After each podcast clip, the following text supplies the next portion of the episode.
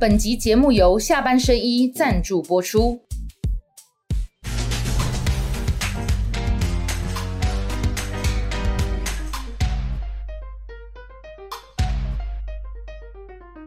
下班的聊一聊，下班和你聊，各位网友大家晚安。今天晚上非常荣幸，也非常高兴，请到的是前内政部长、台大土木系的教授帅哥李宏源部长。伟汉好，大家好。好，还有我们的下班甜心雪宝。嗨，部长好，文安哥好。好，节目开始，我先跟各位网友表个态哈。嗯，今天请李宏源部长来哈，虽然没有办法重金礼聘，但是非常有诚意。选举已经结束了，对，立法院长前几年选过了。今天下班和你聊，谈的不是政治，我们要抓问题。李宏源部长哈，他给了我一份呢，我看到目不转睛。刚刚我们录影前几乎讲了一个小时。上课上不够哦，我回去还要慢慢的研读，而且我们下班和你聊，从现在开始可能把我们的这五十三页的这个哈，这个李宏源部长所写出来的这个他的这个记录呢，我们慢慢的来谈哈，给台湾二零三零的备忘录。嗯，选举已经结束了，可是问题急需要解决。对，总统就是赖清德总统当选人，马上五点要上来。嗯，那今天李宏源部长来哈，带了他的这个精心制作的一些。呃，就是 PowerPoint，嗯，会点出台湾现在目前的问题。上一次部长你来的时候，雪宝阿北来了哈，就准许攻六大冰山。那我昨天晚上跟那个部长通电话说，部长，我们再来谈一下选货怎么办？他说，伟汉，六大冰山哈，一座都没有移除，对对对，继续存在。啊，对，就没那个拢了题啊，我们已经在边边了。对，所以我们我们开场先让部长先盖瓜了，就我们接下来这个小时，你想要跟我们的网友谈一些台湾的问题，哪几个是急需要被解决的，好不好？来，部长。我想六座冰山哈，我听说是很多人都有看我们在一起啊。六座冰山其实选完了，激情过后，冰山都还在，所以这是下一任这个总统、这个行政院团队甚至立法团队非常必须要马上面对的问题。然后其实你看，埃克法、石化业什么什么被停掉了。结果石化业者他们去年的获利减少很多，然后这个很多的这个这次选完了，中共现在在观望，到底台湾未来怎么样，决定他们要怎么来来处理。RCEP 我们百分之七十二的货物卖给 RCEP 国家，Made in 台湾等于加税。我刚从印尼回来，印尼他们请我去谈他们的碳权，但是他们现在呢有一个新兴的事业。叫做什么？叫做洗产地，就说以后呢，我们的货物送到那边的港口换一个标签，再转出去，我们可以避税。啊，这个中美贸易大战，印尼啊，印尼啊，他们已经在想说这个钱是可以赚的啊。中美贸易大战，中国的货物要去美国，它可能也会出现这个问题，所以他们就想说有没有可能到我的港口换一个标签，变成印尼制造出去了。所以我就想说。那我们过去这个这个这个张图，这张图啊，嗯，很妙。有一我有一次碰到一个外国来的一个外国来的的华人的朋友，好，这张图做的好好，从德国传回来了。我说这张图我画的，这张图告诉你什么？嗯，阿塞国，这个是部长画的。哦当然了，网络上就是大家都在看这张图。对对对对对对，很遗憾是我们画的。就这张图就告诉你，这些国家互相免税。你不在这个 RCEP 国家，我们被吊在外面。所以我当初就写了两行字：看得懂的人留下两行泪，看不懂的人以为我们在画圈圈。哎，嗯，我们百分之七十二的货物卖到 RCEP 国家，那要卖到 RCEP 国家，你觉得呢？Made in 台湾等于加税，那我们的竞争力在哪里？那可是问题是，那我们为什么进不了 RCEP 国家？里面一个非常关键的就是中国大陆，你跟大陆的关系搞不好，这条路你就走不通，啊，这都是很残酷的现实。所以我也提醒了哈，这个我们过去，我想我们也不应不想再批评，我觉得用批评这两个字不好，我们共同来面对，嗯，解决问题，解决问题。你今天两个两个神主牌，一个叫中国，一个叫核电，我们今天就好好来讲这两件事情。你今天这个大陆关系不好 e c 法非常可能被停了，RCEP 我们也进不去，我们的产品就被加税，那我们怎么来面对它？你今天核电在二零二五年全部关掉，那你怎么办？你的绿电上不来。我们的待会有一张图会告诉你们，我们的 fossil fuel 仰赖度百分之八十。那大家有没有注意到 COP 二十八？嗯，刚刚结束 COP 二十八讲什么？COP 二十八讲说，非常可能到二零五零年，所有的石化燃料要全部停掉。虽然后来他们踩了刹车，但是我相信 COP 二十九、COP 三十一定会通过。好，那我们。这个叫做 fossil fuel，燃气加燃煤，我们占了百分之八十。日本燃气加燃煤百分之三十九。那你觉得我们百分之八十慢慢慢慢的要被不准用的时候，那我们的绿电又上不来，嗯，那我们怎么办？好，部长是金头脑，他刚一下子自己讲出太多重点，我都来不及插话。嗯那雪宝也好哈，还有各位网友，我们希望这个小时大家有所得。刚刚为什么部长在讲？我立刻把这张图开出来。因为部长说他最近去了印尼，对，结果发现说印尼可能会出现一个所谓洗产地，对，哦的这个产业，对，什么产业呢？就是洗产地，洗产地，他不用制造，他只需要把台湾好或者是其他国家对的产品运到印尼以后，换包装变成是印尼的。这个产地以后再卖出去，它为什么会这样呢？来，观众朋友，我们再来看一下这个图啊。我相信大部分有看我们下班和你聊的网友可能了解，但以防还有人不太清楚的，我很简单的方式跟大家报告，请部长再跟大家做解说。因为部长是教授级的，我们这边是哈这个普罗大众哈，我们都来发问 哈。来，你看我们中华民国在这里哈，台湾在这里，在这里，我们既不在 RCEP，也不在 TPP，那现在叫 CPTPP 了，美国退出叫 CPTPP。我们不在里面呢，我们会有一个问题，就是说我们跟这些国家都没有关税减免，对，所以我们卖去这些国家的产品呢，就要多个五趴、十趴、十五趴的关税。所以我们现在讲 A 克法，就是大陆原本给我们的关税那个让利，它可能后来也没了，没了。好，那我们现在跟大陆有关税减免，所以我们卖去大陆，那这些国家在跟大陆，我们就不用去多那一层。但未来如果连 A 克法都没有的状况之下的时候，我们就这样假设好了哈，嗯，我们台湾做一个成衣好了，我们做了衣服，那市场在哪里？在大陆，因为十四亿人，嗯，那我卖去大陆，像一个法没事，嗯，那以后如果说我要卖去大陆没有关税减免的话，越南在哪里？我看一下哈，在中在中间，在那边。越南的成衣厂，它做出来的衣服卖去大陆，免税，免税。台湾的同样的东西，品质一样的卖去大陆加五趴，嗯，你刚刚五趴等于孔明兄弟的多啊，你就没有竞争力。所以台湾的工厂呢，就会跑到其他地方去设厂，台湾就会少工作机会，对，我们经济就会差。对，那刚刚部长讲说，你还不用等他迁厂。他现在是直接可能把东西换到印尼去，对，变成印尼产品再卖去的，不然的话他多多五趴的关税啊。嗯，那这个会造成什么问题？就造成第一个额外的负担嘛。嗯，你就还得运过去，你何必才运过去，然后再去换个包装，再转这一圈？那你为什么不考虑说，为了我们的这些大企业，我们要不要跟大陆坐下来好好谈一谈？就是说其实。必须要谈这个，这个是全世界连连美国都觉得说他不得不跟中国大陆好好坐下来谈。你看这个从去年 APEC 在旧金山开完以后，中美关系是急转直上，不是急转直下哦。这个拜登跟习近平发表了很多重要的的这个谈判。你看今天这布林肯一直去大陆，耶伦去大陆，他们希望跟中国达成某种协议，他们认为。两个大国不能对撞，谁都负担不了。那我们去跟他对撞，你觉得我们负担得了吗？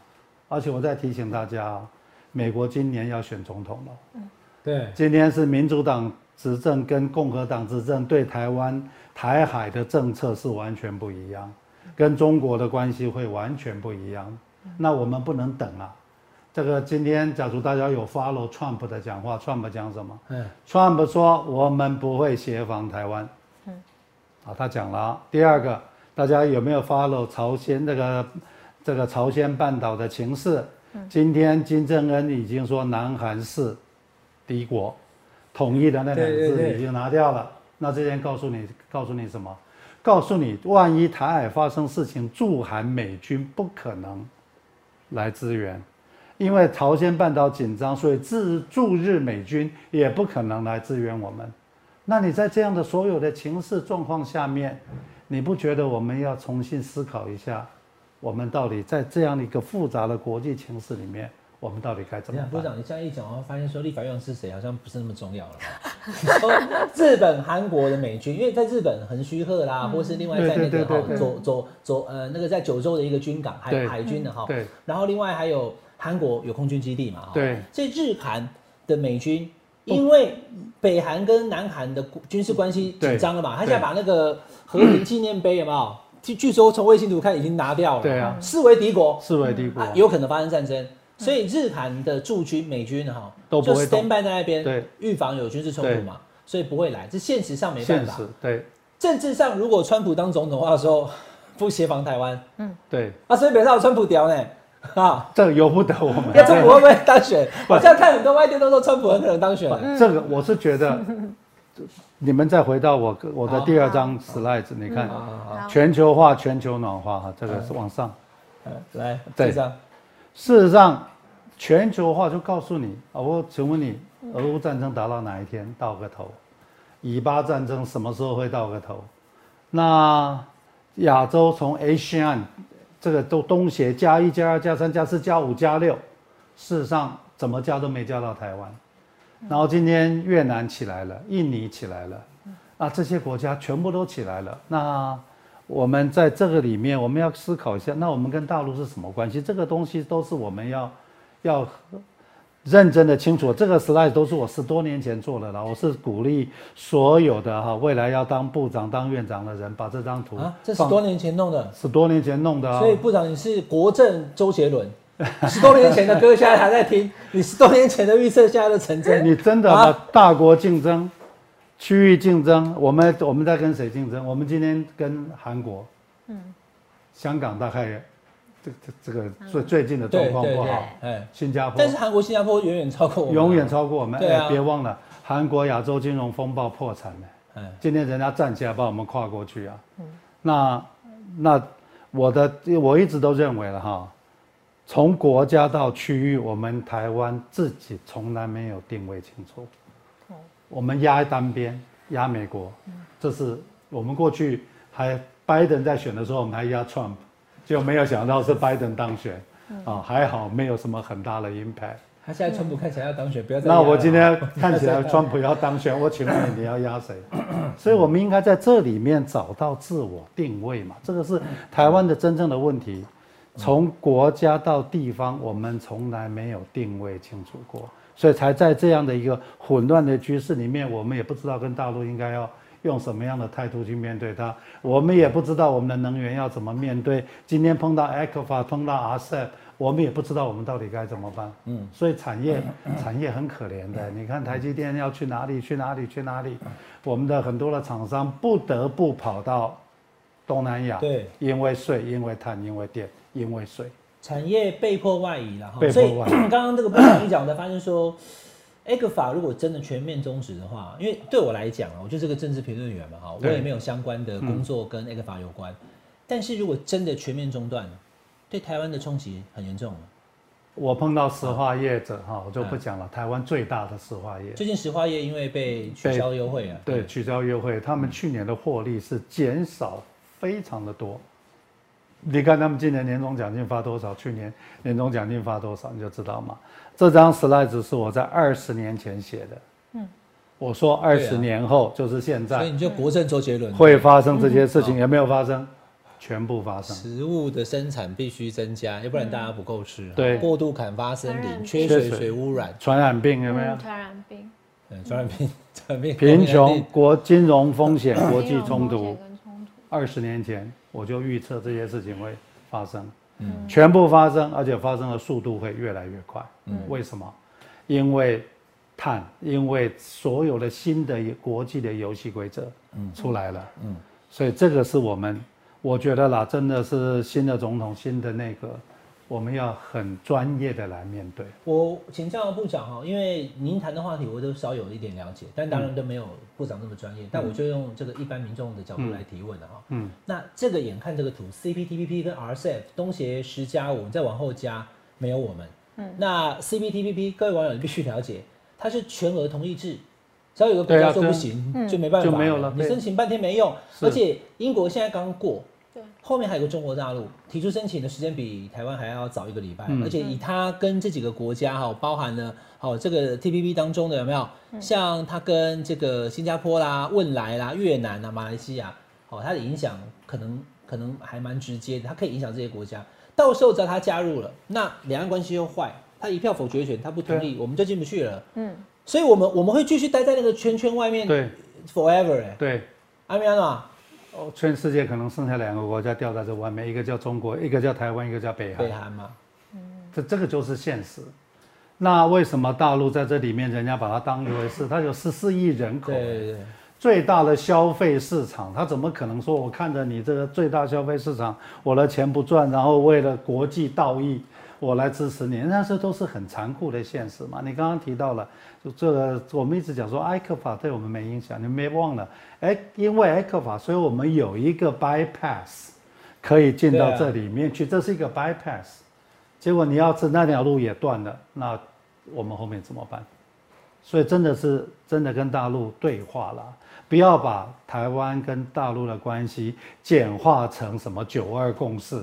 事实上，它的关系是远比这这四个字复杂复杂很多。我们很多的政治人物哈，都不好意思讲，他们叫政客。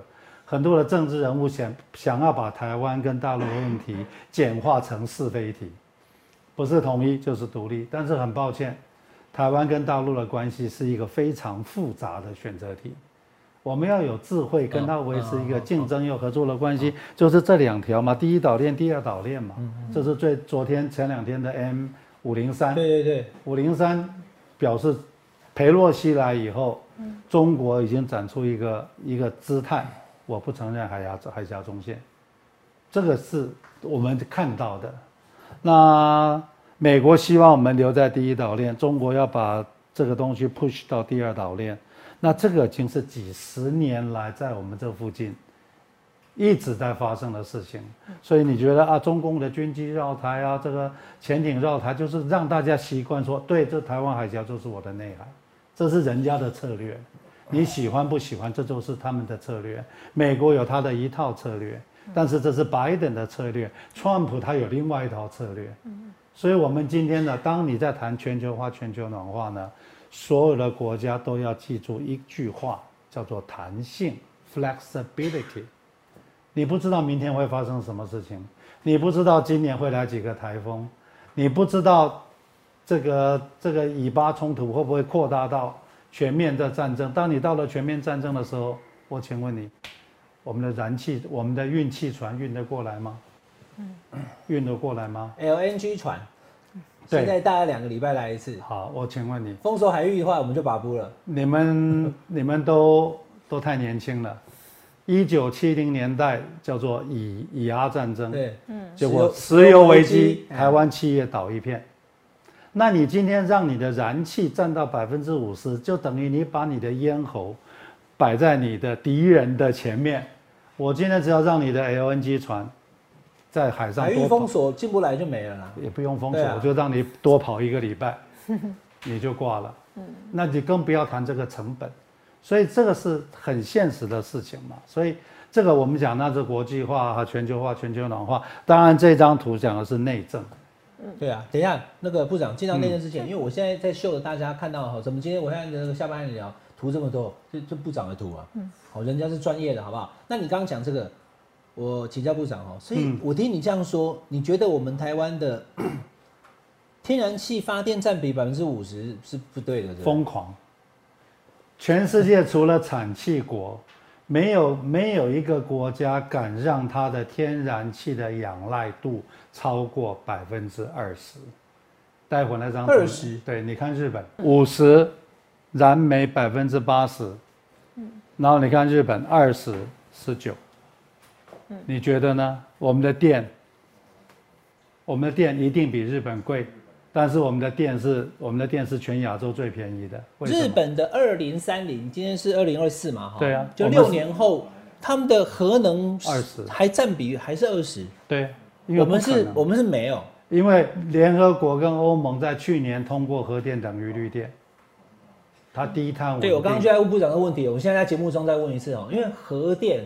它到底是不是绿电？我看行政院啊，跟一些专家吵半天，说核电又不是绿电，拿核电什么用？你去你去查联合国跟欧盟的规定，这个没什么。那台积电要买的绿电又不是核电，对不对？它那个更高级，对不对？不不不，这个基本上那个都算绿电。下一张图就告诉你什么叫绿电嘛，再哦再往下一张。那等下部长什么什么叫绿电？我们再讲啊，因为今天讯息量太高，前方高能。因为这个都是国际的游戏规则啊。你今天看这个，我们就是五三二对啦，就是。就是二零二五，可是问题是第一个，我先跟跟观众朋友讲，这是二零一六年蔡英文总统上任八年前说他定的，对，他二零二五第一个非核家园，所以核能归零。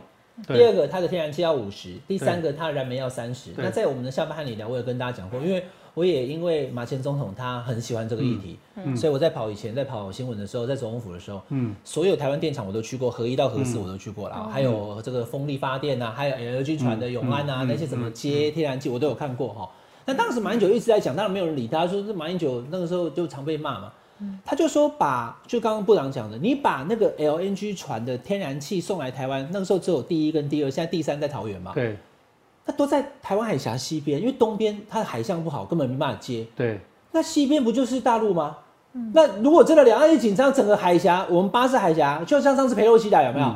两两端封锁以后，我们整个台湾海峡这一块海域没有商船跟。这个运船进来，或者是说，他说我要火炮射击，好，建议船只不要靠近。那 LNG 船工早点或者回容器啊，他没有来，或他不敢来，或他不要来的时候，我们占比又那么高，百分之五十，嗯嗯，那就有一半的电没办法发啊，对啊，那就完了啊，就完了。而且，所以这是国安问题啊，这是国安问题，而且哈，一度多少钱？钱呢？这个很现实的。哦，天然气比较贵啊！万一 万一打，以我们都很安，我们也没有被封锁，什么事情都没发生。阿拉伯世界发生战争，嗯，光是成本提高率的斗，成本提高率的斗啊！但这个我要跟部长报告，台湾民众对这题是最无感的，因为台电一直都没有涨，因为台电已经就是国际的那个发电成本增加，但台电电价没涨，台电没感觉。台电已经贴了四千亿了，对啊，我请问你还能贴多久呢？我们的电是全亚洲最便宜的，因为我们都在贴。我我请问你，我们还能贴多久？我的六座冰山其中之一叫做财政纪律，对对，你还能贴多久？所以这个我们也不用太聪明，你学日本就好了。现在人类最大的敌人是为什么核电会变成认定成绿电？因为人类最大的敌人是二氧化碳嘛。日本呢？我把它放大哈。日本跟我们一样四面环海，四面环海，对啊。你也没有办法像我，我补一个了哈。我们今天太多题目了，我讲快一点哈。德国有人说德国怎么样？他可能电厂有几个是把它先停下来，把他们可这几年又回来了。对，那他把它停下来那几年，大概十年前了哈。嗯，他是跟法国法国买电啊。对啊，法对啊，德法边界十几个啊，我们我们怎么办？我们跟福建买电。还电啊？那你就国安问题哦，不用打了，断电我们就投降了嘛。对啊，所以我们要学日本，因为日本它也跟我们一样，它自己要发电，对不对？但日本到现在为止，日本是发生福岛核灾、三一海啸的国家，嗯，它还是维持的百分之二十的核能。嗯，所以我明确问部长这一题了哈，因为其实今天这一题是给所有观众朋友看的。也是给赖清德总统当选人看的，对吧？对，好，所以如果看完以后他找部长去当行政院长，或者要记得再回来，我们下班和你聊，好不好？好，来，你跟这个赖清德总统当选人讲，我听部长的意思是，你建议就赖清德总统未来四年不要放弃核能，是不是？当然了，这是全世界的趋势，全世界二零五零年，二零五零年呢，核电厂核电的仰赖度百分之十点五，全世界。包括欧洲，你说这次的 COP twenty eight，这个这个数字在 COP，对我我有看到这个，就是未来还是要二零五零年十趴以上嘛，十趴十点五趴。那我们是海岛国家，我们却变零，这不合理啊！不不理，我说讲不理性嘛。而且新一代的核能的概念跟过去核能的概念已经不一样了。嗯，就是说，当然核电一发生事情很可怕，但是你你不要把它污名化。我们要这件事情，我们要专业理性的来面对。我觉得和有一个能源，还有你刚刚讲啊，我们的我们的这个除气槽全部在西西部西部，对啊，都在几个港了。你看基隆，接下来全部都在西岸呐，哇，对吧？对啊，我有我有研究的。万一我跟你讲，战争的时候是不能打核电厂的，可是万一我们的除气槽万一不幸被人家攻击。那个是我们，你是说真的打仗的话，基本上不会去打他，他也不可能打核电厂嘛。打完这块土地，他也没办法。是啊，是啊。但是你说他可能针对其他的电厂，对，或者是 LNG 的，就是说你的这个是非常明显的一个目标嘛，就是说你，当然我们不希望发生这件事情，但是我们不要把你的能源，因为我也不能理解的所谓的中非什么叫做非核家园的神主牌，为什么不能专业的来来面对它？因为明明你就不可能达到第一个。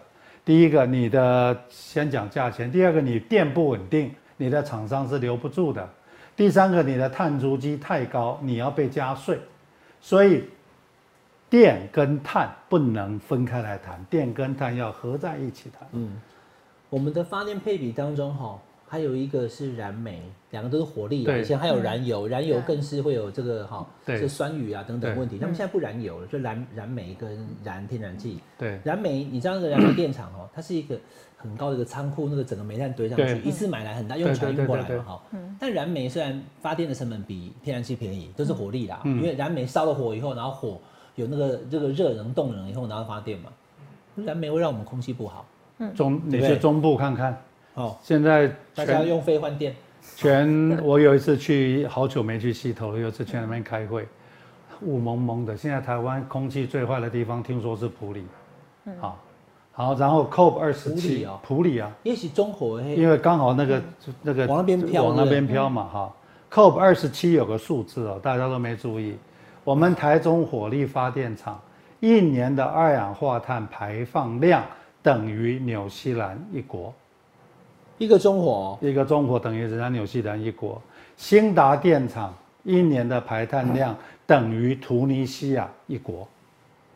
哦，我们都是这个 排可敌国，对不对？对，嗯，啊，这就是为什么我们会被课碳税。那我们就等于一个国家是人家好几个国家、十几个国家的排碳量，对不对？那排碳量高，我刚刚在讲电价，民众无感，因为没有反应嘛。对。那排碳量高会对台湾造成影响，其实说实在，我相信台湾很多人也无感。那以后会怎样？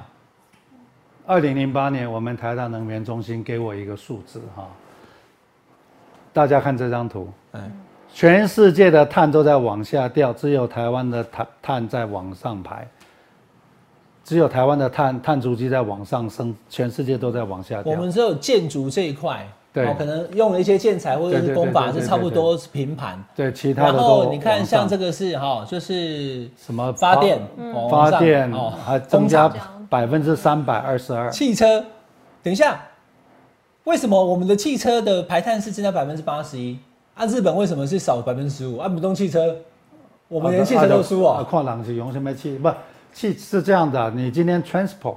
哦，它它是大众运输工具啊，哎，对，日本都在坐地铁，都在坐火车嘛，我们都在开车嘛，我们我们都，所以这张图就告诉你，人家全部都在往下掉，只有我们在往上。那我们综合是那个呢，一加一三六呢，对啊，啊，人家是综合是负七，对啊，啊，那那这个排碳量的的的应该怎么讲？巨量。嗯，会对台湾的国际贸易造成很高的成本。这就是碳税嘛。就您上次来我们节目讲的嘛，就是说碳足迹、碳足迹嘛，水足迹，未来还就是水足迹嘛。所以台大能源中心在二零零八年就给我一个数字，假如我们照这样的排碳的增加率，我们到二零三零年再过六年，我们要被克五千亿到八千亿的碳税，这就是碳税啊。那二零零八年假假装阿伯扣零，我们我们做东西卖，我们国际贸易，我们做东西卖出去的成本增加，增加了哈。啊，还有一个就是可能根本没有办法卖，是不是？对。就说如果你有这个，你根本没有符合它的标准，他就不买你的东西。他就不买你的零组件啊什么的。哦，你这个有高排碳的，我再告诉你，大家我在二零零八年讲的是打开工阿里的贡献被销毁哈。二零二三年欧盟开始试算边境碳税，二零二六年欧盟要开始课碳税了，再过几年两年。欧盟要课碳税的，所以全世界的碳交易市场全部出来了，所以大家都紧张了。到了去年，台湾人终于醒过来了，我们要写 ESG 报告。嗯嗯，我跟你讲哦，全台湾无几个人也要写。啊你啊你，那谁会写？部长会写。水利的部分一部分我们当然会啊。还有水它涵盖的范围，它涵盖的范围非常广。那是要做国际贸易的人才需要，还是怎么样？上市商柜公司都要。啊，过去啊，我再给各位一个数字啊，二零零八年二氧化碳一吨三十欧元，现在一吨一百一十欧元，快差了快四倍啊！是啊，那以后还会更贵？以后一定更贵。我再告诉各位，买全台湾买不到碳足迹，这个是这个是我们叫做低碳电力的全球排行，我们排行再往下拉，还没拉到台湾。找不到我们世界第一百三十二名，我们第一百三十二名，就是说我今天的厂商很爱国，很爱台湾，我要留在台湾。我今天用了台电的一度电。你的碳足迹就转嫁在我的产品，因为台电的电叫脏电，嗯，所以你今天电要谈量，还要谈值，一百三十。不是，等一下，等一下，部长，等一下，我们是一百三十二，对啊，然后大陆中华人民共和国是在我们前面，对啊，但是人家大陆使用的绿电比我们还还要占比还高，对啊，对啊，你看人家是三十五点五，哎，那核电算不算？算，核电算绿电呢？核电算嘛，就是黄色这一块，对不是，核电是。是绿色这一块哦，是这样。对啊。那我们现在还有还还有算核电的情况之下，然后那核电核电在在明年就全部再建了。核电呢？所以我们明年变六点四哦。对，核电明年就再建了。我们的绿电就只剩六趴而已了。那问题是那这个？哎，对，没有，哎，真的没有错嘞哈。你看，像火力发电、燃煤、天然气都都不算啊。啊，这张图，哎，这是世界游戏规则哎。啊，你是大老板，你看了，你觉得说爱台湾，你今天台电的电就是脏电，你要我怎么办？所以我们的火力发电的这个方向是跟全世界背道而驰。背道而驰，我们的天然气也是背道而驰。第一名是冰岛，百分之百是低碳发电哦。他们是热，他们因为他们是地热，用地哦用地热发电，反正他就不他就不烧不烧煤炭，不烧天然气冰岛好像才三十万人而已。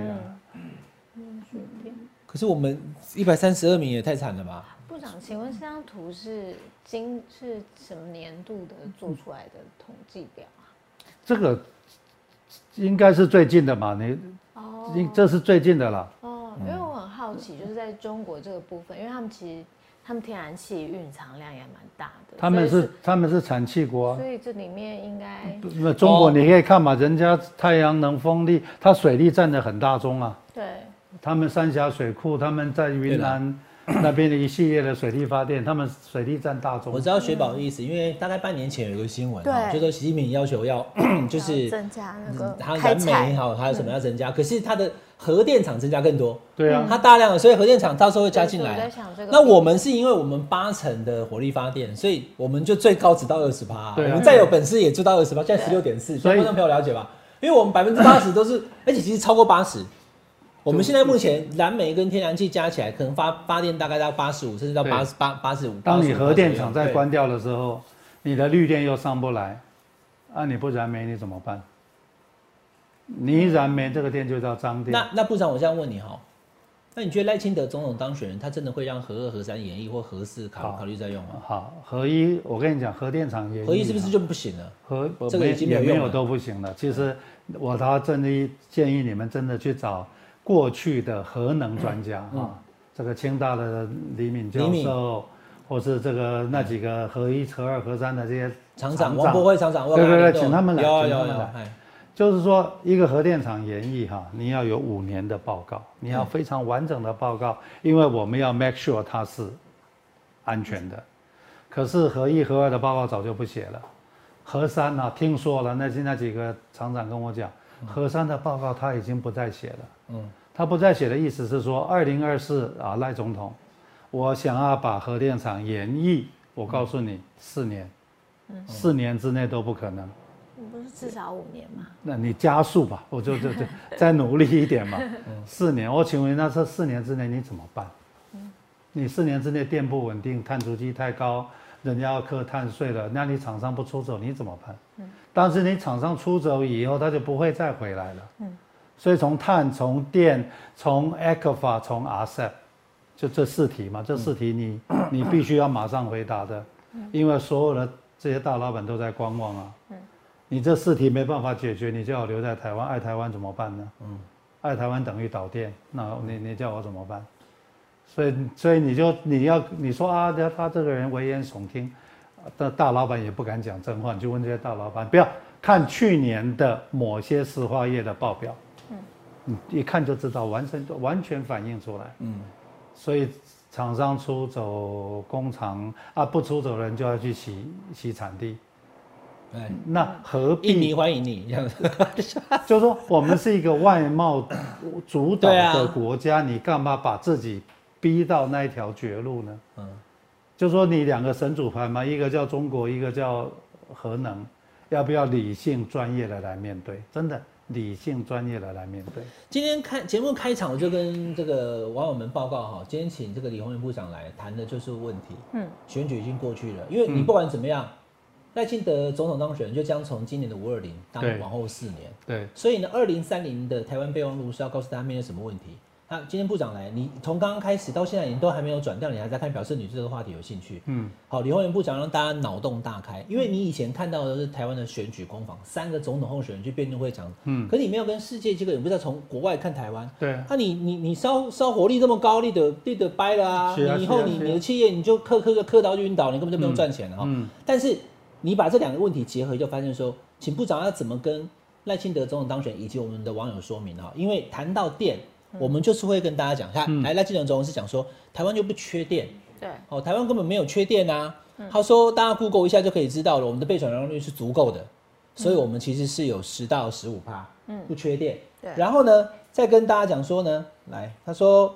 呃，这个节能比开发新能源更优先，嗯，所以他意思说，只要我们节能，而且我们绿电继续发展，他也没有在松口说核能。可是刚刚我们先不管赖清德副总那个总统怎么讲了哈，总统当选怎么讲，连日本都还要未来到二零三零年都还要二十帕的核电，对，连 COP twenty eight 都讲到二零五零年哦，已经等于是将近三十年，二十五年以后哈，全世界的核能占比平均都还是十点五，对，那我们台湾凭什么？一个四面环海的一个岛国，凭什么完全不用核电？所以我也不理解，你为什么就不承认？不可能。我说核电很危险，核核电厂爆炸就会对吧？就像那个福岛核灾一样，所以我是人我反核。嗯。他他们，我跟你讲，三幺幺的时候，民国一百年，我在工程会当主委，我是负责那时候刚好日本东电出了事情嘛，对，我是刚好在负责 chair。那个那三个核电厂的体检，总体检报告啊，所以那时候一个好大的 committee 来看我们核一、核二、核三厂，其实哈，他们跟我讲，我看到的数字是我们的合一、核二、核三的表现在全世界是排名排名非常前面的。我那时候合一还有在用啊。对，合一、核二、核三，我们的管理是管理的非常好。是说评比是不错的。然后就是非常非常好的。合一、核二的问题是。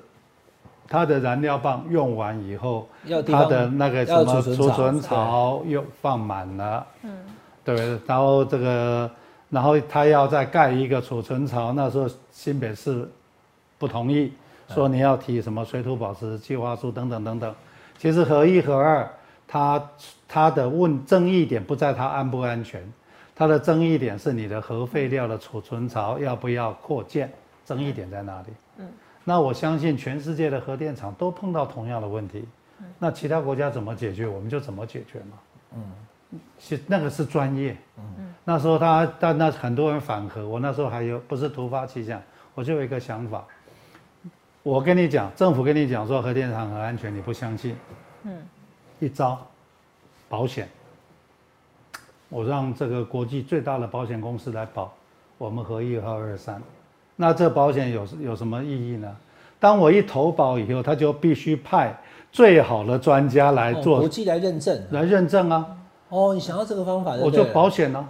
嗯，因为我的数字民间也不相信，那你就听国际专家的嘛。嗯，他要接我这个保单，他要不要派顶级专家来看？啊，他的数，他的他的体检报告会不会最可靠？部长，这个做保险方式有用。嗯，可以取信于人民，对啊，消除大家疑虑，对，好。可是问题是，现在执政的不是国民党，对，除非赖清德副东当选，请你当行政院长，你就忙做嘛，哈。我只有提提醒赖总统，不必啊，专业的来面对了，真的好，专业的来。刚刚部长讲哈，COP twenty eight，呃，它的目前看起来呢，全球的这个呃气候变迁的影响要降低的话，核能需要用到十帕以上，对。可是二零五零年的这个数字。对应过来，我们的总统当选人赖清德，他的说法是，二零五零是要近零转型，对，那他还是没有把核能含进他未来的这个方向。对，他是说我们可以做好氢能源发展。那不管是氢能源、生殖能、海洋绿能哈，或者是这个什么地热，我们宜兰也有在讲的地热发电。对，只要台湾的火力发电是八成，你就是你就是背道而驰。对啊，我的意思是这样啊。其实你不用核能，用氢能啊。啊，我请问你氢在哪里？氢在地底下。氢在哪里啊？氢是要氢是要去去转换出来。对啊，要转换。对我上次有做一集。氢有干有脏氢，有干净的氢，而且这也要花很多钱。啊，那你氢从哪边来嘛？好，好的，我也相信这些事情都会发生。那下一个问题呢？啊，更小嘞。有人讲说用电电用电电解水水变成氢氢去发电。那你不是就刚好在那个循环里面？氢当然是世界的趋势，我都同意。嗯，但是很多的国家的氢是从其他产业的废料，它变成氢，这个氢拿来发电。嗯，这是一个循环经济。嗯，这个东西叫做干净的氢。嗯，好。问题是台湾有没有？部长讲的简单直接，核能绝对不是完美的，绝不完美。但是核能可以解决台湾至少三个问题。对，第一个就是现在目前隐藏在那边没有讲电价问题，因为它发电成本。两块多，对比绿电便宜嘛？便宜比其他的绿电。第二个就是稳定供电的问题。对，LNG 船到时候不能来怎么办？那核能我们一次一个燃料棒，它可以发电很久。对啊。那第三个呢，就是国际排碳的问题。嗯。好，对不对？核能对台湾来讲，这三至少可以解决三个问题嘛。你不能说它完美啊。好，那今今天核能部分啊，我要问最后一题，我们要换换一个换一个议题哈。嗯。但是因为赖清德总统当选人，还有民进党就是反核。嗯。选举的时候也都这样讲。那现在当选了。部长，你又希望他能够 好，就是 make a second thought，想一下拉回核能，哎，特别搞啊！你要怎么样让他，对不对？还是说立法院国青那个不是国青，就是国青亲民党蓝白蓝对蓝白，就说这个在野党哈提出，然后国会，然后台电也顺顺水推舟，就这样子让核能核二核三去。我觉得理性专业的来面对，各找一个台阶就下了。你不要问我，你今天讲这些，这条价位哈，你搞你讲哈，对我，我们没有什么感觉。你去跟大老板讲嘛，你去跟这些需要店的大户去讲嘛。你跟我讲，我们其实感觉是没有的嘛。嗯，你要去跟这些大户大户去讲，你怎么办呢？嗯嗯，啊，你的你万一要你们要被课税的时候，那你怎么办呢？嗯。这个都是很现实的嘛，嗯。啊，你要你要证明说我们的我们的氢可以上来，这些东西都可以上来，请你拿数字出来，嗯，让大家放心，嗯，你要告诉大家说我们的碳足迹很低，我们不会被课碳税，黑不扣零嘛，嗯，我常常讲了哈，龙边公下这，台电把你的碳足迹降一半，你的这个东西是一个 exercise，为什么？台电八成火力发电。对啊，这个东西叫做清洁生产 （cleaner production）。你今天台电是一个国营企业，你能不能？其实我在民国一百年写过一个 proposal，哪天跟你分享？我那个 proposal 叫做三十八加二，什么意思呢？民国一百年的那那时候呢，刚刚开始一个东西叫做碳揭露。哦，碳揭露就是说所有的上市公司要交代你去年一年制造多少二氧化碳，叫做碳揭露。你我要是有机会把那张表给你看，那三十八家是谁？全台湾最有钱的人。嗯，他本来就因为他是国际上市公司，他非做不可。我那时候就写了一个 proposal 给当时的吴敦义吴院长，那时候我还没到行政院，我给他的 proposal 叫做三十八加二。嗯，这三十八家全台湾最有钱的人，加上台电，加上中油，你知道我们台湾的二氧化碳有多少？这在四十家吗？百分之八十八点九，嗯，将近九成，九成四十家了，就在这四十家，尤其台电跟中油，对，对不对？你这四十家打一个包，你让工研院让几个主要的大学进去帮他做碳盘查，帮他把碳降下来。假如那时候做，民国一百年到现在几年了？十多年了。我们那时候到都做，何至于到现在我们对绿电对我们的这东西完全一筹莫展？就那个。那个那个那个计划给了吴院长，吴院长说：“嗯，写得很好。”就我被派去当工程会主委，后来派到内政部当部长，这些话我都不能讲，全部不是我主管的。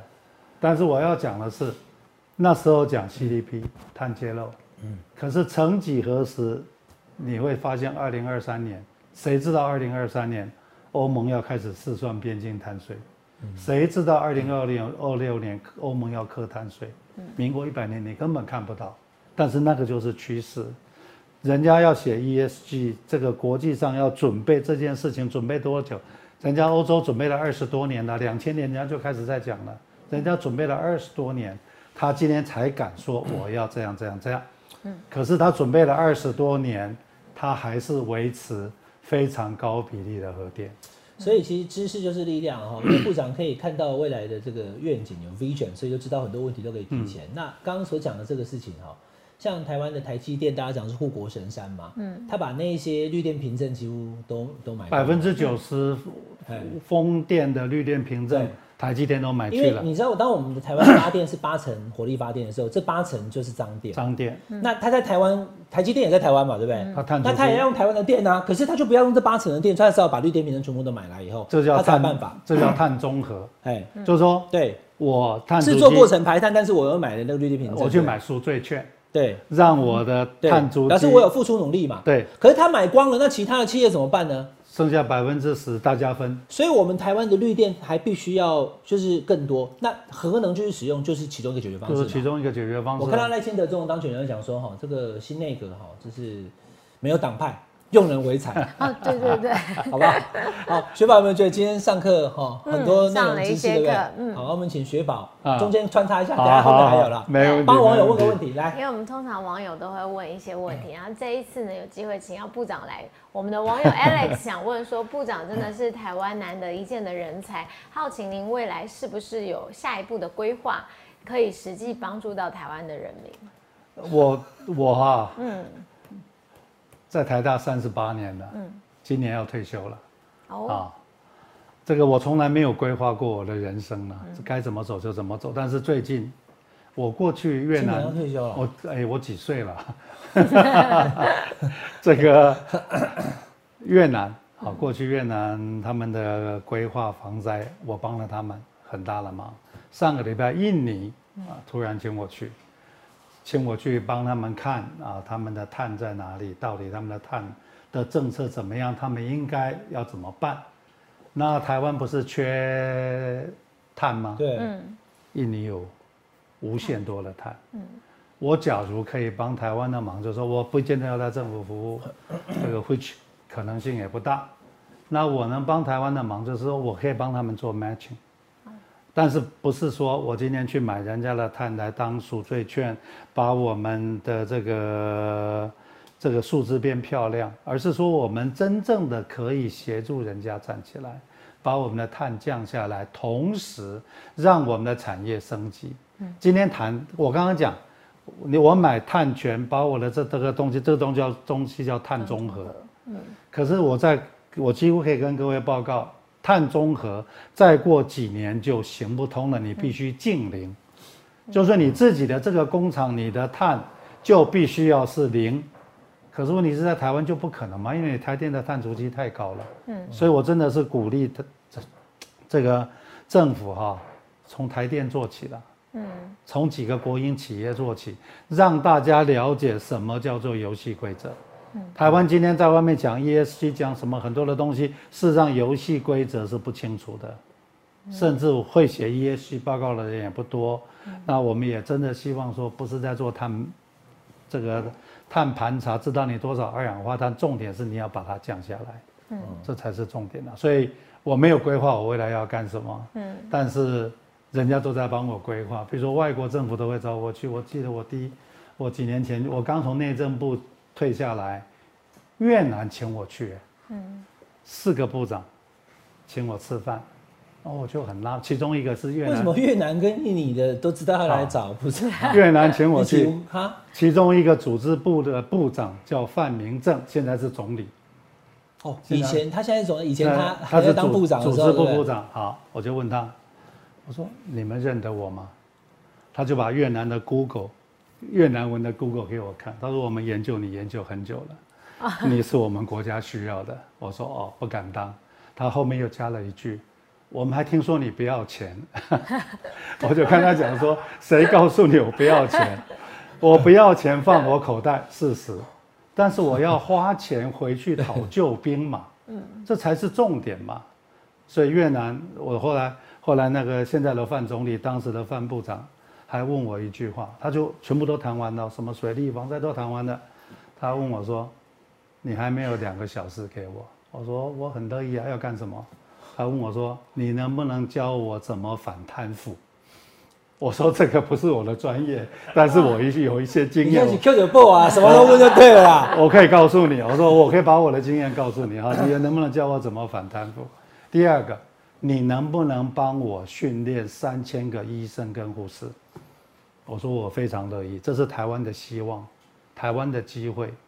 我们应该就趁着人家的需求，我们台湾的医疗是来台湾训练，然后再回去越南，是不是？他的意思是这样哦，把越南的医生护士送到台湾来训练嘛，学习以后再回去嘛。就像以前新加坡的那个星光计划来台湾训练，对，训练完再回去。那你要不要趁着这个机会，对对，让我们的两国的实质关系嘛，对不对？让我们的医疗产业进到进到越南嘛。譬如说，好，他来训练三千个人，我们跟他讲说。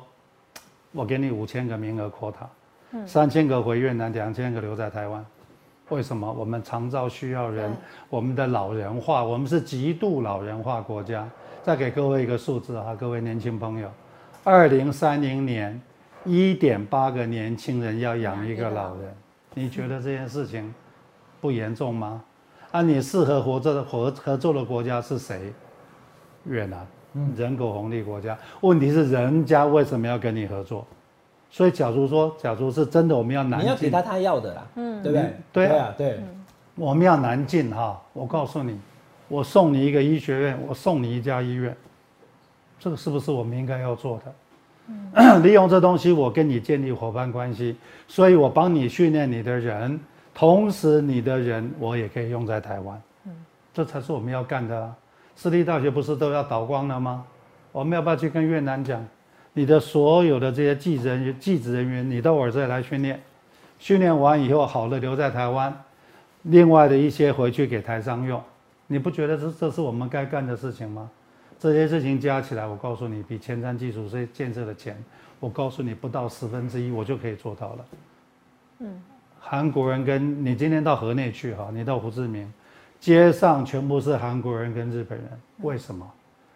他们也是一个所有的开发发达国家都是人口老化国家，他们是人口红利国家，所以他们把医保全部压在东南亚。越南是人口红利国家，他们平均年龄四十岁，他们出生率比我们高的，因为越战都打光了。嗯，老他们老人，他们的平均年龄四十岁，那他们出生率有比我们高，对不对？出生率也比我们。那为什么我们出生率那么低呢？啊，大家觉得。政府没希望嘛？问这些年轻人嘛，要不然不敢。还没结婚呢。要不然不结婚。看出。不，要不然不结婚，结婚不敢生小孩，因为大 政府让大家觉得没希望。大家觉得这个会有影响，是不是？当然，就对未来没希望，房子买不起，两岸要打仗，就觉得，我对啊，对啊，过一天算一天的。然后今天这现在你今天的两岸关两岸政策，你的能源政策，就让这些大老板觉得台湾没希望，那你不走吗？啊，当这些大老板假如都走了，那我请问年轻人，你的前途在哪里？嗯，你觉得台湾可以找到工作吗？你觉得我们低薪结构会改变吗？那都不可能，全部扣在一起。你不要觉得能源跟你没关系，你不要觉得埃克法阿塞跟你没关系。很多人年轻人，我跟你讲，三，因为选举了，我去了一趟台中，帮某一个人候选人哈，这个跟他发这个帮他做座谈。嗯。有一个台湾是台中是我们的中有没有当选？有都当台中的都当选了，胡胡胡选三个都当选了，他们还你说那三个年轻的呀？哦，那他们怎么知道要找你？那么聪明哇塞！然后他们当选以后就马上发个简讯，你去跟他们做座谈会，座谈了座谈，他们就发个简讯给我，他说我们要当立委了。你答应我要帮我开个补习班，教我怎么当立委。我说好，我来帮你开班，教你们怎么抓这个大方向。哎，那题外话，有一个中小企业的一个老板，他就跟我讲，他说我们的工厂一个礼拜已经只开工三天，我们被弃单。为什么弃单？因为税，因为碳。因为我 ESG 报告写不出来，因为上市公司不能买我的东西，台中的中小企业中小企业，我告诉你，三个月前我去台中，一个两千家的一个中小企业的一个组织，他们的理事长来找我，他说：“部长，怎么办？我很想写 ESG 报告，我不会写，我不写，上市公司不能买我的东西，因为我一他买我的东西，他报告写不出来。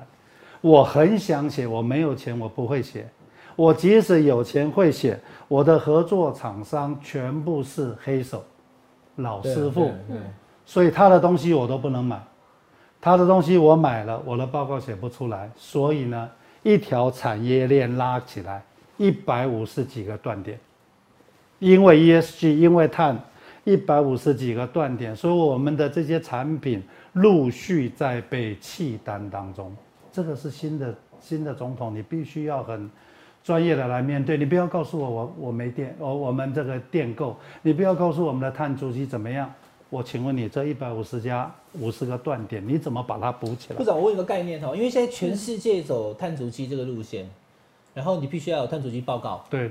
那因为这个是世界的趋势世界趋势。那这个到底是企业你自己要想办法去找到专业人才来把你这个链给接上，还是说政府应该要辅导帮助？对啊。很遗憾的，这个都是政府该做的事情。政府要做什么？产业认证，到底是哪些产业会出问题？第一个，第二个，产业扶持。我刚才跟你讲说，好吧，你要写 ESG 报告，我不要下，我要不要找专家帮你啊？产业认证、产业扶持。第三个，融资。上市公司、上柜公司，因因因因，他有钱，你不用担心。我请问你，那中小企业老板，中小企业，我讲哪那边你要做碳的认证哈？你怎样？等一个囡仔国际公司认证，一个囡仔等落去六十万，啊，一个囡仔等落去六十万，嗯，那你产业认证、产业扶持、融资，还有，你觉得学校不用做 research 吗？今天写 ESG 报告，我们要很多的数字，我们要很多的数据，要很多的工具，这个都是学校要做的，可是学校没有没有大规模的做，为什么？我在台大，我很清楚，我们没有大规模的在做。为什么？因为政府没有觉得这件事情是优先顺序啊。因为我们的店全部，我们的店全部是补贴。那你既然补贴，你就不投钱做 R&D，你不投钱不投钱做 R&D，我们自己的东西就不会出来。你永远就是买国外的东西，你永远钱都给外国人赚，你产业根本没有，根本没有落地。产业认证、产业扶持、融资，然后 research、产官学全部都要一起来。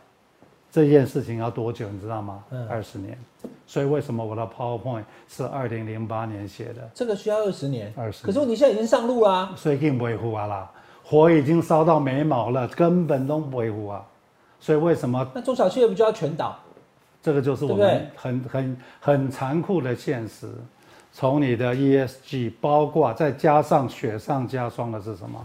你的 RCEP，你的 ECO，嗯，这个是雪上加关税。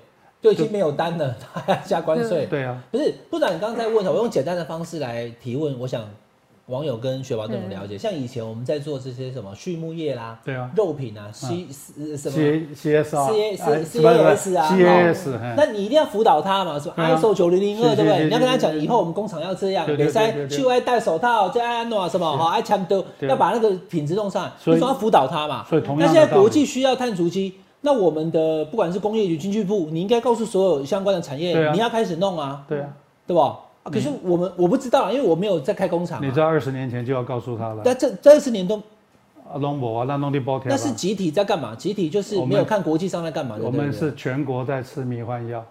我们台湾是最注重就选举了，一直选举，一直选举。好，对。马总统时代试着要调涨电价。油电双涨，油电双涨，不搞熬炼啊，结果付 付出惨痛的代价。嗯，其实合理的油价、电价是世界的趋势，合理的油价、电价、水价是带动经济转型的动力，但是我们把它当民粹在操作。但是我也觉得说，当初油电双涨的时候呢，话没有讲清楚。嗯，我们应该是油电让它一个合理的国际价格，要求。胡萝卜拿出来，棒子拿出来，要求这些大企业节能减碳，把绿能产业做出来，水的回收回收产业做出来，然后从里面来补贴你我升斗小民。嗯，这个整个文章要这么做嘛？结果邮电双涨一出来就被在野党嘛打到，打到政权也掉了。结果你看现在几年过去了，嗯，我们所有的 golden opportunity 八年过去了，所有的 timing 全部 miss 掉。这个八年就刚好是世界的游戏规则在转型的那八年。嗯，你从边境碳税，从这个 COP 二十七、COP 二十八，从过去的这个这个这个 CDP 碳揭露，到现在的 ESG，嗯，这些游戏规则都是这几年发生的。嗯，在两千年前，我跟人家两千年二十年前，我在跟人家讲这个，打开公开的 K 小那个公家被重新发生了。问题是你这二十年的准备你在干嘛？这才是我们现在。我现在做是最可怕的事情，就是我们媚于国际的游戏规则，啊，你自己想自己丢了啊！我我也会很当然乐见，今天这个不是一党独大，我们乐见行政单位跟立法单位很专业的来对话，真的一个一个把它对话清楚。好，今天部长带来的资料其实比我们刚刚像一路讲来的这个资料内容哦，更太多十倍以上。那我们没有办法在今天这集谈完。请部长之后还可以再来啊，一定一定。然后 刚刚所讲的第一个就是请赖总统当选，不要排除核能。然后埃克法的问题，好相关的太祖机都要赶快去进行做。对。那这张图我们把这个话题上。啊。这张图是整个大台北地区的人口对密集，这会带来什么问题？就是我们的人都住在同一个地方。我们让一半以上的台湾人住在桃园以北，第一个非常高碳足迹。为什么？所有的吃的东西从南部运上来，废弃物从台 从北部运出去，中南部的乡亲全部在坐高铁。嗯，你刚刚讲 transportation 为什么那么高？非常高碳足迹，所以要解决这件事情哈，我一直呼吁了那个，但现在还没人接到我这个球。迁都，行政院、立法院迁到中台湾去，这个动作一做，三百万人离开离开台北。台北剩下五百万人，问题解决解决物价的问题，解决掉一半。那那个房价的问题，房价、地价什么都就包括空气污染，包括交通堵塞，全部解决。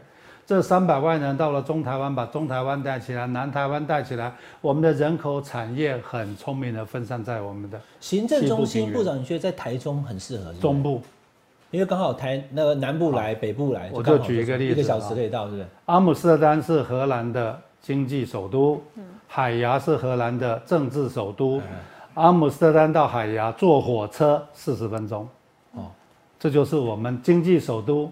这个在台北，政治首都在台中，高铁来回不到一个小时，对，四十几分钟而已，四十几分钟。中间没有每一站快车的话，台北到台中走四十几分钟。四十几分钟，所以当你在建高铁的时候，这件事情你就要考虑进去了嘛。嗯嗯，这这个这个东西就是。另外一个还有呢，我跟也不是在吓大家了。嗯，台北的上一次大地震是康熙三十三年，我们这地方是真的不能把所有的鸡蛋都放在一个篮子里面。国家地震中心警告内政部哦，二零一三年年底，国家地震中心告诉我，台北我们这地方以前叫康熙台北湖，台北只要发生一个六点二级地震，因为土壤液化，它会扩大成七级。四千栋的房子受损倒塌，四千栋，万一是级什么？你说台北如果发生六六点二级中级地震呢？因为土壤液化，它会扩大。这么多年都没有，是不是？九二一在对都九二一在台北四级。你说这样如果在台北的话，对六点就把不了，是不是？四千栋，啊，会倒啊，倒或是损伤，那倒有好几种。这样这样死伤多少人？那都无法想象了。万一是级级的那个七点三级地震，三万五千栋。你觉得我们在那边等吗？你要赌吗？那你从防灾的角度，从碳的角度，从城乡差距的角度，你不认为我们要很专业的面对这件事情吗？这叫前瞻。你这样一做下去，我告诉你，等一下部长，可是现在不都世界都是那种都会区化吗？No，mega city，对啊，mega city，那是错了，那是过去的概念，现在的概念一定是叫做 decentralize，哦，一定要人口分散。为什么人口就是为了碳，为了所有的东西，你不能把所有的鸡蛋放在一个篮子里面。荷兰哈，我。我们要好好去跟这个国家研究了。你们要是不熟悉，我带你们去啊。荷兰先去越南啊，越南的总理跟你是好朋友。荷兰，荷兰走路上拿你的照片啊。荷兰的公主跟我是好朋友。荷兰的公主 哦，是这样啊。这个国家一千七百万人，四万平方公里，跟我们非常类似的面积跟密度，全国没有一个都市超过九十万人。阿姆斯特丹看来很热闹，它人口才八十几万呢。他们人家的人口产业是很，阿姆斯特丹只有八十几万，才八十几万人，那观光很多啦，观光客很多，很多啊。这个八十几万，荷兰五十万人算是个大城哎，嗯，人家一千七百万人啊，人人家的人口产业很聪明的分散。的中永和啊嘞，可是中永和住太多人了，太高了。对对对，好，那这件事情又产生另外一件事情是什么？城乡差距越拉越大，所以我给各位一个数字了哈。我们台大的学生百分之七十来自双北，甚至一大部分来自于大安区。哦哦，就告诉你什么？哦，你这样一算，就发现说，那个教育资源就是集中在这里。错字。我在台北县的时候，哈，台台北市的一个小学生，一年政府投资六六万二。你知道我们台北县一年多少钱吗？多少？两万八。差啊？差了差了一倍以上哎，对，我们就跟他隔一。就台北县跟台北市差那么多，对那云林呢？那更不用讲了，更不用讲了。所以它的它的资源匮乏，它以后的发展就当然就就是城乡差距嘛，数位落差，所有东西的落差。我们小时候，我是乡下非常乡下的小孩。我们民国五六十年，你只要好好用功读书，你都可以出人头地。现在告诉你，抱歉，你要住在双北，你最好住在大安区，不然。你的竞争力就没有了。台大是七成来自双北啊，七成来自双北。那你觉得不是因为住在南部人不想来台北，不是，是他根本想要来，他可能都没办法。你来台北，你你要吃什么了？我问你。哦，你你别多少吃住这些条件，这个条件呢？嗯。所以你你真的城乡差距越拉越大。那下一步呢？毕业之后他的工作，他的起薪，他的那个又又会又会拉继续拉。你在台北的薪水会比较高，你到南部去的薪水就会比较低啊。再更讽刺的是，我告诉你，我我的同我的学生，一个非常大的顾这个顾问公司的总经理啊，不讲他的名字了，他派在上海当总经理，结果他为了结婚就调回台湾当总经理，同一个公司同一个人同一个职称，薪水剩一半。嗯。啊，他在上海跟在台北的薪水差一倍啊！对啊，他说老师我怎么办？港一间公司港一个人工同一个职称薪薪水剩一半，那你觉得这些东西我们都不要专业的来面对吗？那你假如台湾一直留一直维持这种城乡差距，一直维持，你到真的到乡下去啊？有天啊，我带你去乡下，真的去我们的地盘下线区，我告诉你，十家店面九家是关着的。十间高间关的，然后空的土地不是在建寒级呢，空的土地在发在长草，为什么？土壤全部咸了，路上全部是老人，路上全部是老人，一个年轻人都没有。年轻人为了小孩教育，他必须到台北；年轻人为了生活，他必须到台北。所以要解决北漂迁都嘛，啊，一迁都很多问题跟着解决，而且这个东西怎么？二三台湾三十年公共建设做不完，最大的振兴经济方案，这个才叫前瞻。好，今天非常谢谢李宏源部长哈，我刚刚听得津津有味啊，我都忘记时间差不多已经到了哈。国元的啊，宏源的国政教室，不是国元，因为是国政嘛。宏源的国政教室，台湾二零三零的备忘录，对，未完待续。好，我们下次请部长再跟大家讲好不好？好，谢谢今天李宏源部长，还有我们雪宝，谢谢部长，真的我们都上了一课，对，真的迫不及待再上下一个，好 不好？好，谢谢部长，我们下次再聊喽，拜拜，谢谢大家，拜拜拜拜，谢谢大家今天的收看，记得要订阅下班和你聊的频道会员哦，谢谢部长，谢谢，谢谢大家收看，哦。